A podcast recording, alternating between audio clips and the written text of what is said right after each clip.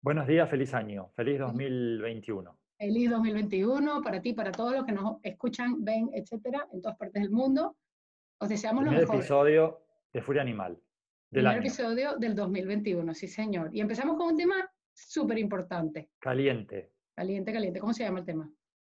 La libertad eh, o el control en nuestros perros. Ujú, Muy importante, muy importante. Eh, es un tema que también, eh, como todos nuestros temas, ¿verdad? A veces nos generan Sí. una furia que lo que nos llevan es a explicar cosas. ¿A que sí? Sí, y vamos un poco en contracorriente, ¿no? Porque algunos temas han generado mucha polémica y mucha, mucha corriente mm, contraria. Pero Sí, bueno, lo bueno que tenemos, creo, es que lo explicamos, no simplemente decimos una cosa, la tiramos ahí, sino que claro. explicamos. En el Claro, día de hoy, Sí, perdón. Que ahora que En dices de hoy, eso, de la sí. polémica. Esto es lo malo de Internet, señoras y esto es señores. terrible. Si estaríamos No. juntos no pasaría esto. No, no, no, o no así. Pasaría No más así, divertido. más Así, aquí divertido. estamos, ah, ah, ah, pero bueno, es lo que tiene Internet. Que, Sí. mm, que, que justo mencionaste la, la polémica, ¿no? Y, y íbamos a empezar hoy el episodio yo contando una historia, pero es que me viene otra, lo siento, Isaquiel. Tú sabes que yo soy así, improviso y Muy bien, cuéntala. Y te saco de tus espontáneo. No, no, es una historia que tú conoces muy bien porque hace poco, y esto lo vamos a tratar en el episodio más adelante, pero, pero cuando hablamos de control o libertad, se generan muchas, muchas emociones en las personas, ¿no? O sea, saltan muchas cosas, saltan mucho, mucho, muchas cosas viscerales, creo yo, eh, y voy a, voy a mencionar muy cortito ahorita, porque luego lo vamos a hablar, el tema de Sky cuando casó el conejo, o el tema de que Sky se salta la valla y se va con las vacas, eh, pero realmente, eh, y, estos son temas que, nos, que afloran muchas cosas en nosotros, pero entonces íbamos a empezar con el tema de Kela. Kela es todo lo contrario, Kela es una perra maravillosa a los ojos de cualquier persona que quiera controlar a un perro, es decir, Kela hace caso, que la me sigue, que la va al lado mío, que la no se aleja más de 50 metros, que la es una perra modelo. Tú dices, te se para, tú dices, sí, se sienta, o sea, una perra, fíjate, fíjate las palabras, ¿no? Modelo. ¿Qué significa esto, no? Eso es un perro modelo para nosotros. Eh, y Kela, cuando era adolescente, hace 13 años, yo tenía otra visión, a pesar de que siempre por supuesto, el amor por los animales ha sido, ha estado muy dentro de mí siempre desde niña, pero yo tenía muy metido el control cuando yo, cuando Kela llegó a mi vida, o sea, que aprenda, que controle, que haga esto, que haga aquello, que cuando yo digo, que cuando yo tal, por su seguridad, por mí, por mi comodidad, etcétera, ¿no? Y cuando yo era adolescente, el paseo de la mañana, yo la sacaba, la soltaba, y la tía, cuando yo le decía, vámonos a casa, no había manera. La tía se ponía de lejos, me ladraba, se tumbaba, corría. Yo tenía que terminar pidiéndole a alguien que por favor la cogiera, que es una perra muy buena, cógela que no te va a morder, pero es que no me hace caso. Y ya yo me desesperaba, me enfadaba horrible. Decía, es que no me hace caso la bendita perra en las mañanas, que voy a llegar tarde al trabajo. Y lo que hacía entonces es que yo en las mañanas pues no la soltaba. Yo decía, te suelto en la tarde, que no tengo problema, pero en la mañana no te suelto. Porque no hay forma de controlarte. Entonces, vamos a hablar un poquito de esto, ¿no? O sea, ya contándote yo este caso, cuéntame tú un poco tu opinión de ese caso. Repito, hoy en día, 13 años después, creo que eh, una de las cosas que más me gusta es aprender y soy una persona totalmente diferente, pero, pero en ese momento, que creo que es el caso de mucha gente hoy en día también. Bueno, pero no, este caso es que no lo puedo soltar, no lo puedo soltar porque se pira, o sea, es que no me, no.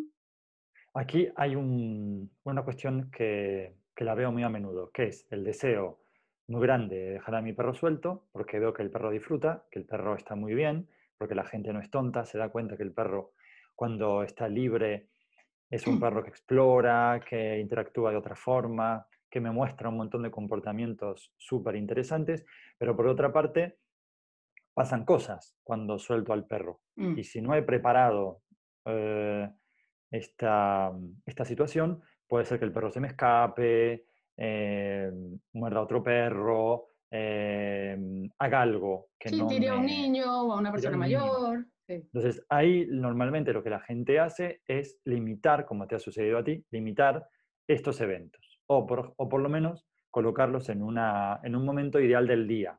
Por ejemplo, por Mm. la tarde, cuando tengo tiempo. Pero quizás, en el caso de Kela, lo necesitaba por la mañana. Mm. Si la perra se quedaba en el parque e intentaba por todos los medios no regresar a casa rápidamente, es porque lo necesitaba. Y ahí nos podemos, eh, podemos recordar la pirámide de las necesidades, que la usamos en el método Sentai, y ir a revisar en qué parte de la pirámide, que esa necesidad está en la base, ¿no?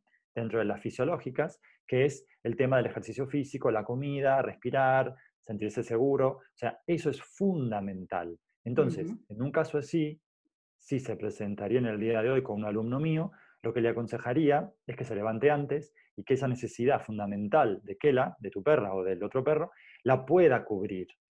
Esto, es, esto es fundamental. Repetimos la palabra fundamental. Es como nuestra, nuestro desayuno por la mañana, nuestra ducha por la mañana, nuestro momento de, de entender quién somos, de dónde estamos para poder ir a trabajar. Esto es fundamental. Si me quito eso, o mi café, por ejemplo, por la mañana, o tantos rituales que nos sirven para sobrevivir en el día. Si quito eso, es posible que Kela haya vivido todos esos días de forma, eh, digamos, como en déficit, ¿no? Entra el cuerpo como en un déficit porque no pudo cubrir esa necesidad fundamental. Entonces tenemos perros que hacen desastres. Quizá Kela no, porque ella era... No, no, no, lo hacía. No, no, pero ah. lo hacía. Ella en, su, en esa época se comía las paredes de mi casa, se comía los rodapiés. Yo llegaba y la encontraba con la nariz blanca, ya sabía que había una esquina de la casa, de la pared, que se la había, vamos, comido. Yo pasaba todos los días reparando las paredes. Claro. Aquí hice un croquis porque si no nos extendemos mucho, pero para que tengamos una idea, em, estar en libertad para un perro, estar libre, eh, tiene la posibilidad de expresarse de una forma única. El perro se expresa, si está con correa o está en casa, se expresa en un modo. Si está libre, completamente libre, quiere decir en un lugar suelto, por ejemplo en un campo, en un parque, eh, el, perro se expresa con otro repertorio físico, mental, de experiencias, de emociones. Eh, se expresa tanto con perros como con personas como con animales, o tus animales, ¿no? También eh, tiene la posibilidad de interactuar libremente, no está condicionado.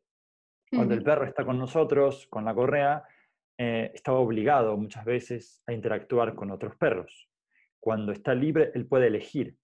Y esta puede ser un buen momento para evaluar a mi perro. En realidad, ¿qué le gusta a mi perro? ¿Qué opciones aprovecha y qué desecha, de quién se acerca y de quién se aleja. Eh, otra, otro punto muy importante es que el perro libre puede proponer. Puede proponer un juego, puede proponer una experiencia, puede proponer una emoción, y de ahí que podemos aprender de nuestro perro. Nuestro perro con correa, y sobre todo con correas muy cortas, por eso aconsejamos siempre correas de 3 metros, arneses cómodos, y dar la mayor cantidad de distancia posible, que el perro pueda manejarse en donde esté y que no esté, em, mm, digamos, obligado a estar muy cerca de mí, mm. em, el perro tiende a, em, a proponer actividades de las cuales nosotros podemos aprender. Por ejemplo, resolver un problema. Hay un tronco caído y nos eh, marca el lugar em, más cómodo para pasar. Y ahí podemos dar un montón de ejemplos eh, que nos va a llevar mucho tiempo. Eh, otro otro ítem es ser autónomo. El perro de esa forma aprende a ser autónomo. Tenemos un perro que es prácticamente un esclavo.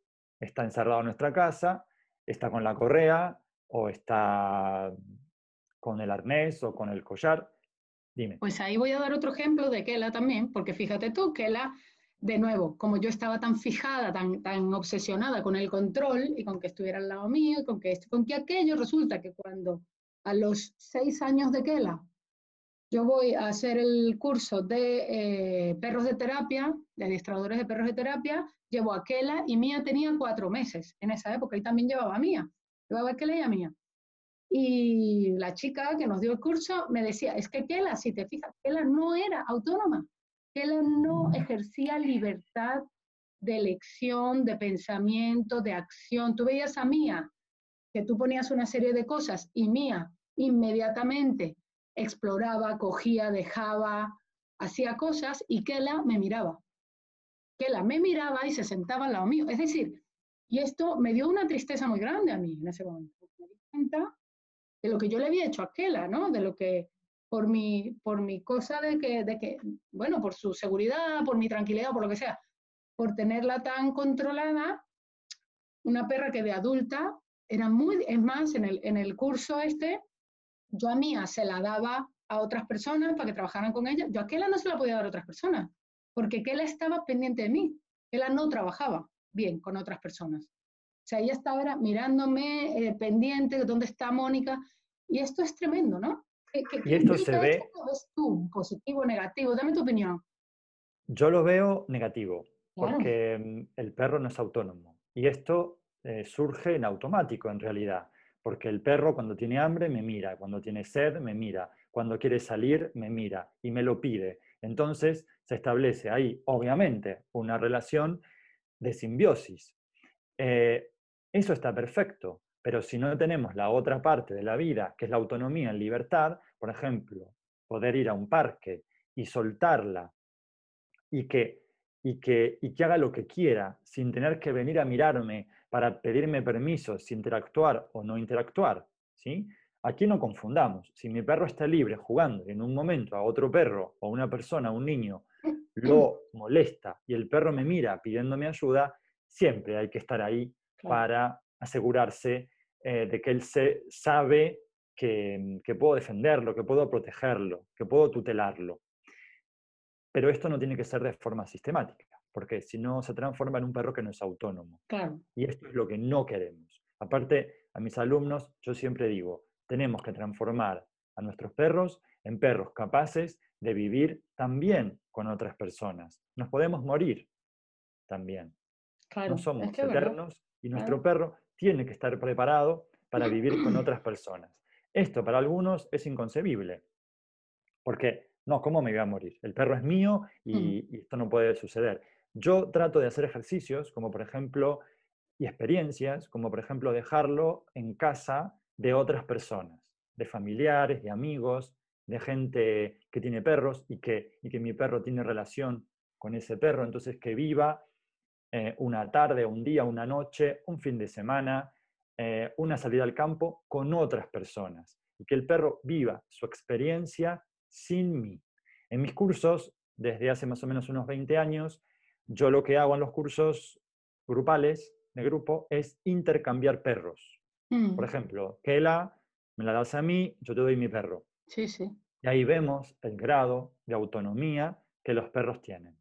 Eso es interesante. También lo pueden hacer las, personas en su casa. Cuando salen de paseo, se intercambia el perro con un amigo, con un familiar.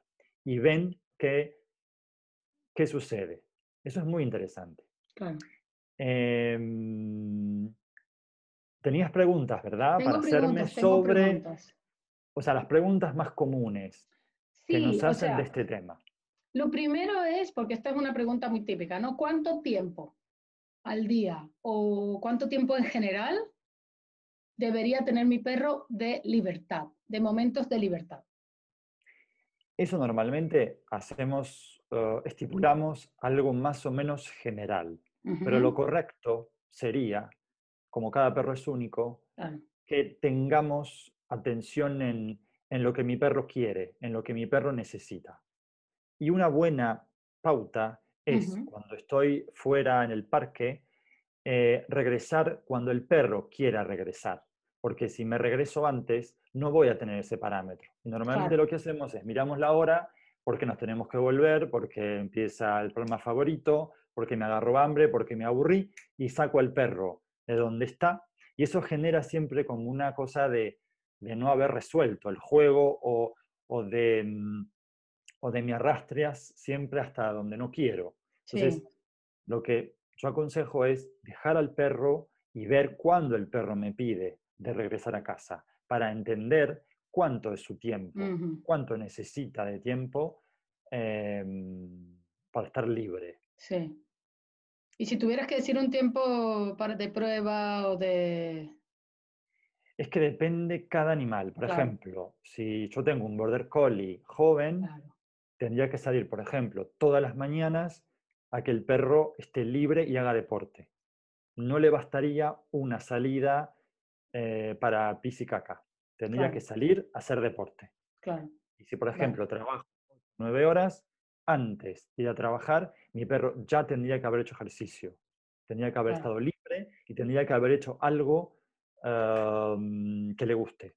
Por ejemplo, jugar con otros perros, eh, correr, eh, trepar, em, etcétera, etcétera, etcétera. Si tenemos un pequinés, seguramente esta exigencia va a ser más reducida. El pequinés quizás eh, cuando haga pis y caca e intente dejarlo libre, bueno, va a querer regresar a casa. Claro, eso te lo dice mucha gente, ¿no? También. Te dice, no, es que a mi perro no le gusta salir. A mí me lo dice mucha gente con los Yorkies o con perritos así. No es que, no también le gusta. ahí hay un. Entonces, ahí, claro. Lo saco. Si yo tengo un parque pequeño así, que es horrible, que no hay perros, que no hay nada interesante, el perro, cualquier perro va a querer regresar a casa, porque ¿qué va a hacer en ese parque estéril? Sí. Por eso tengo que ver em, qué le ofrezco al perro. ¿Le estoy ofreciendo lo que necesita? y se queda ahí o se quiere ir. Eso es muy importante. ¿Tú crees que puede estar relacionado eso con los perros pequeños precisamente?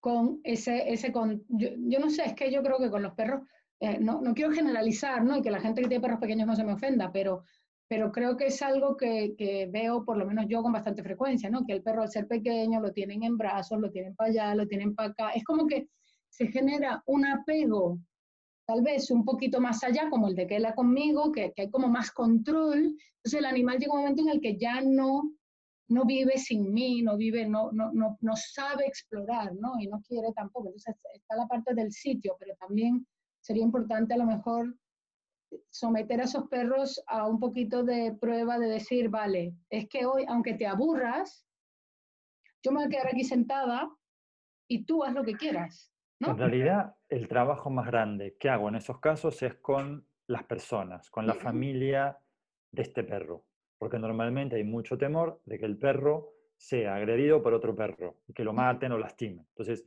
mi trabajo ahí se basa en quitar miedos, en, eh, en, mostrarles que todos los perros son iguales, que solamente es un cambio, es, una, es un tamaño diferente, pero todos los perros son iguales, y que a ese perro hay que tratarlo como un perro de 50 kilos.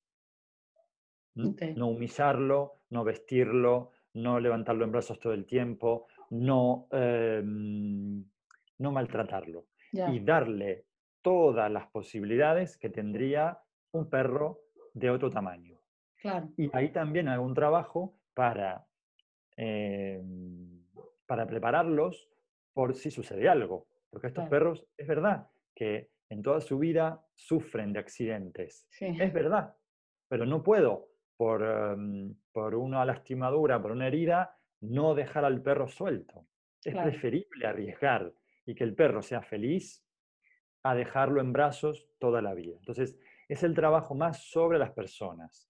En suelta ese perro, déjalo ser perro y proporcionale una vida de perro. Lo lastiman, le arranca una oreja, ya veremos ya veremos qué hacemos. Entonces, hablo también del trauma, de cómo gestionar un trauma, eh, cómo no empeorar cuando sucede algo.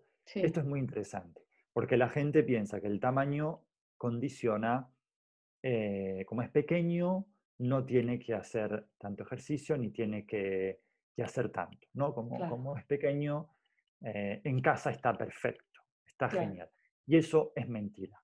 Por ejemplo, los terriers eh, son perros que son muy potentes, son muy decididos, son muy rústicos y necesitan estar en contacto con la tierra, con el barro, con el agua, con otros animales, necesitan vivir momentos quizás mucho más salvajes que otras razas más grandes, como los pastores, por ejemplo, en general. Son perros que, como tienen el pelo muy bonito y los podemos peinar y todo, parece que son perros de, de casa. Y no es así. Los perros cuando están encerrados mucho tiempo o en brazos, eh, surgen, surgen muchos problemas. Hay de agresividad, eh, problemas de comportamiento. Estrés, claro, ansiedad. ¿Y dónde, dónde sitios eh, que recomiendas para darle estos momentos, para, para dejarles en libertad? Bueno, a ver, lo mejor de lo mejor es moverse un poco de la ciudad e ir a lugares naturales, al campo, a la sierra, a la selva, donde tenga que sea lo más natural posible, lo más amplio posible. Para ir ahí tengo que prepararlos. O sea, no puedo llevar cualquier perro que no haya tenido experiencia y soltarlo, porque mm. voy a tener problemas. Entonces, un trabajo previo para verificar cómo se comporta este perro en libertad. Yo uso mucho las correas largas de, de 20, 30 metros, que son para hacer las primeras pruebas, para evitar que el perro se me pierda. Y luego trabajar la llamada, trabajar la relación, trabajar eh, lo que el perro, cómo el perro ve el mundo, cómo percibe los demás animales, las personas. Eso hay que hacer una preparación, que suele ser rápida, no es muy lenta y, y eso dura toda la vida. O sea, lugares los más naturales posibles. Si no tengo acceso a eso, me las tengo que arreglar con lo que tengo. Si tengo un parque, está bien ese parque. O sea, tengo que ver lo que tengo cerca. ¿sí? Igual, yo aconsejo una o dos veces por semana Em, coger el coche, el transporte público, lo que sea, e irme a un lugar que sea más natural, que sea de calidad, que sea algo que a mi perro lo vuelva loco, ¿no? que pueden ser aquí en Madrid, las sierras o el campo. ¿Y cuando... O muchos parques muy grandes, como por ejemplo en Madrid, el Juan Carlos, Casa de Campo, ¿no? para dar un ejemplo. La gente que no vive acá son eh, lugares públicos eh, pero que tienen áreas muy verdes, muy amplias, muy, de mucha libertad. Claro, aquí te podría decir mucha gente que eso es ilegal, ¿no? No puedes soltar al perro. Bueno, hay horarios en algunos parques ni en el campo que se puede mm. soltar, sí. Bueno, eso es un tema muy controvertido, porque has tenido un problema, tú cuéntalo si quieres, sí, sí, sí. Skype, sí, es algo... Bueno, hombre, el problema de Sky eh, es que eso, ella salta, se va con las vacas, regresa, a veces regresa con conejos, a veces coge conejos aquí en la parcela. Eh, esto, vamos, es algo que tampoco es de todos los días, aquí que la gente no crea que no. es un conejo todos los días. No, pero, es muy... Eh, pero bueno, ha generado mucha controversia, ¿no? Tanto Lo has publicado en Facebook y, has, tenido respuestas muy negativas, ¿verdad? Muy negativas, con respecto... A ver, ¿qué te han dicho? ¿Qué te han dicho? Bueno, tengo varias respuestas. Eh, unas son con respecto al, equilibrio medioambiental, que estamos dañando a la fauna del lugar porque se comen los conejos, como si se comiera 40 conejos al día, yo qué sé. Eh, una perra que ha casado, y lo dije ese día y lo digo siempre, desde que tenemos, ella tiene aquí ocho meses o así, creo que ha casado dos o tres conejos, o sea, y un ratoncito que la vi un día también. Eh, luego que, que, que, se sale, que la dejo que se salga, que la dejo que se vaya. Luego hubo otra, vieron una foto, eh, mi hijo puso un, una barra para poder subirse al muro, porque él le gusta como Sky se sube al muro y él quiere ser como Sky y subirse al muro. Entonces la gente me decía que yo le pongo el, la cosa Sky para que se suba. No, no, Sky no necesita eso. Sky salta como, un, como, un, gato. Tiene alas. es impresionante. es impresionante. Bueno, la foto que publiqué el otro día, le veis el pecho que tiene, o sea, tiene un, unos cuartos delanteros que flipas en colores, porque la tía hace un ejercicio que es impresionante. A mí esto me sorprende mucho y me enfurece, porque hace unas semanas he ido a trabajar a una localidad aquí afuera de Madrid y casi eh, no regreso vivo, porque estaban los cazadores cazando en un parque público. ¿eh? El 80% del territorio español es territorio de caza y matan y hacen lo que quieren. Y, te pregunto yo, en un mm. día, ¿cuántos cazadores hay ahí? En un día, ¿cuántos conejos cazan? En un día, solo en ese sitio en el que estabas tú, porque por aquí, por mi zona, cazan también. O sea, yo oigo los tiros, cuando hay época de caza los oigo aquí, tac, tac, tac, tac. Entonces, ¿cuántos animales al día cazan estas personas? Y ellos no alteran el equilibrio medioambiental, pero mi perra que se come tres conejos en ocho meses es un es, es ilegal. Bueno, me dijeron de todo. Yo hasta me asusté, digo, capaz que me denuncian, vamos. Yo no entiendo a la gente. O sea, la gente, esta gente que te ha dicho seguramente lucha abrazo partido en contra de la casa, seguramente. Me imagino, estarán ahí metidos en los ayuntamientos.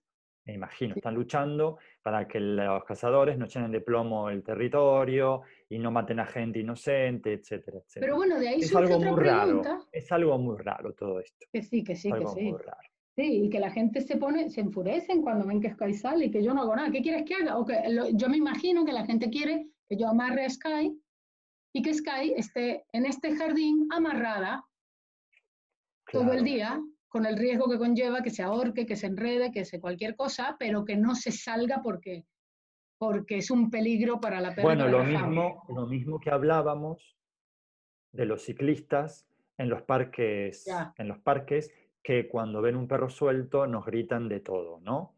Y no aminoran la velocidad y a veces patean y a veces insultan, no todos, obviamente. Hay ciclistas perreros que son un amor y que se detienen a hablar con nosotros, pero hay otros que, son bastante imbéciles, que eh, patean y que no, no tienen ningún problema insultar.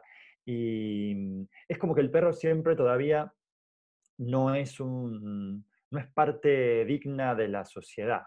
¿no? Como que el perro todavía siempre molesta. El perro parece que siempre molesta, esté donde esté, molesta. Em, y esto tiene que dejar de, existir, ¿no? En otros países, ya, los, ya lo hemos dicho muchas veces, el perro está considerado un ciudadano, con todos los derechos, porque es un ciudadano que, em, que gasta mucho dinero, que genera puestos de trabajo, que paga muchos impuestos, cada perro mueve miles de, empleos en comida, en veterinarios, en nosotros, eh, y es reconocido como un ciudadano. Eh, esto mucha gente no lo sabe, y piensa que, un perro solo molesta. Pero bueno, y ahora de todo esto nace otra pregunta. Para hacer cultura. Ya, claro, claro. Pero aquí nace otra pregunta entonces, ¿qué debo dejar que mi perro haga cuando está en libertad? ¿O qué debe hacer? ¿O qué puedo permitir o qué no? Porque claro, aquí empezamos cuando yo dejo a mi perro en libertad, eh, me pasa, a pesar de que Kela tiene lo del control muy bien, ella cuando ve una caca humana o huele una caca humana, no hay control que valga. Es decir, se la come, se restriega, se restriega y se la come. Y los demás, o sea, entonces le dejo que coma cacas, le dejo que case conejos, le dejo que ese momento de libertad, ¿qué, bueno, ¿qué, tiene que hacer el perro? Yo diría, primero me tengo que fijar las leyes locales para no terminar preso, porque muchas veces hay leyes específicas para cada, sí, hay leyes específicas para cada país, para cada ciudad, para cada comunidad, para cada región. Entonces, primero, si me voy de vacaciones o estoy en un lugar, me fijo de no eh, terminar preso con el perro. Y después, obviamente, de no dañar, de no lastimar a terceros, de no molestar. Esas son las pautas que yo normalmente mm, digo, ¿no? Y siempre, siempre, siempre demostrar más, ser más civiles que los demás. Aunque el otro sea un desaforado y un loco, siempre, como tenemos un perro, también tenemos una responsabilidad cultural y demostrarnos eh, con, paciencia y con cultura. Y después, en cada caso particular, em, hay perros que comen cacas y está perfecto, y hay otros que comen caca y no le hace bien. Por ejemplo, si yo voy al campo y mi perro come caca de vaca, de caballo y de conejo, y come y prueba y come un poco y luego sigue jugando, eso es parte de la alimentación. Si mi perro entra en un área recintada para perros para jugar y se come todas las cacas de los, otros perros, eso es un problema. Tengo que ver em, qué está pasando con mi perro, con su ansiedad, con su microbiota, con un montón de cosas. Entonces, depende de un montón de cosas. En general, yo apunto a sus motivaciones. ¿Qué le gusta hacer? ¿no? Por ejemplo, le gusta correr, le gusta jugar, le gusta descubrir el territorio. Y eso va a ir de acuerdo al sujeto que tengo. Si bien tenemos más de 350 razas con sus motivaciones establecidas, yo cada vez menos le hago caso a las razas. Mm. Y cada vez menos creo en los especialistas de la raza. A mí eso me suena cada vez más feo, porque yo estoy viendo perros de raza que no se comportan como deberían comportarse, como el estándar indica. Y esto lo estoy viendo cada vez más a menudo. Entonces, lo que hago es fijarme en el ejemplar, en el, en el, en el perro, en el sujeto. Ver qué le gusta, qué no le gusta, qué preferencias tiene. Si bien lo que podemos también hacer en un perro que demuestra apatía es presentarle varios escenarios. Por ejemplo, que conozca la nieve, que conozca el agua, que conozca el mar, para ver si, si se ve estimulado. Muchas veces estos perros que parece que ni fu ni fa, es por falta de experiencia. Es muy raro que un perro no se motive con algo. Y esta pregunta también me la hace muy seguido. Mi perro no le gusta nada. No, a mi perro lo suelto, se queda a mi lado, me mira y se quiere volver a casa. Pues es raro. Es muy raro. Es un perro a lo mejor en el que el control se ha ejercido de forma... O es un perro que tiene depresión, entonces hay, que, hay que ver cómo resolverla. O un perro, sí, que ha tenido una persona que ha ejercido presión y el perro es completamente dependiente de la persona. Entonces, ¿tú crees, aquí pregunta Candelosa, no sé, ¿tú crees que tiene que haber un equilibrio entre control y libertad? ¿Tú crees que tiene que primar uno, primar el otro, los dos? Porque decías que había que hacer un trabajo previo antes de ir a la libertad. ¿Cómo, cómo, cómo, cómo lo planteas? A ver, a mí la palabra control no me gusta. Ya la desterré de mi vocabulario hace muchos años. Yo creo que la libertad es lo fundamental, es lo que realmente construye al individuo. Lo que sí tenemos que tener, como con un hijo, son momentos donde mi perro me tiene que oír. Si, por ejemplo, eh, estoy caminando en un campo y de golpe me veo en una carretera, mi perro tiene que regresar hacia mí, como mi hijo también tiene que regresar cuando le pido que venga y no tiene que escaparse. Entonces sí hay que trabajar el, la obediencia antes de a mí la palabra obediencia tampoco me gusta. te gusta. Yo diría la relación, porque si tú tienes una buena relación, no, con tu hijo, y tú le pides algo, tu hijo te va a decir, ok, mamá. Si tienes una mala relación... Entonces yo tengo una relación muy mala con mi hijo. ¿eh? No, no es verdad, no es verdad.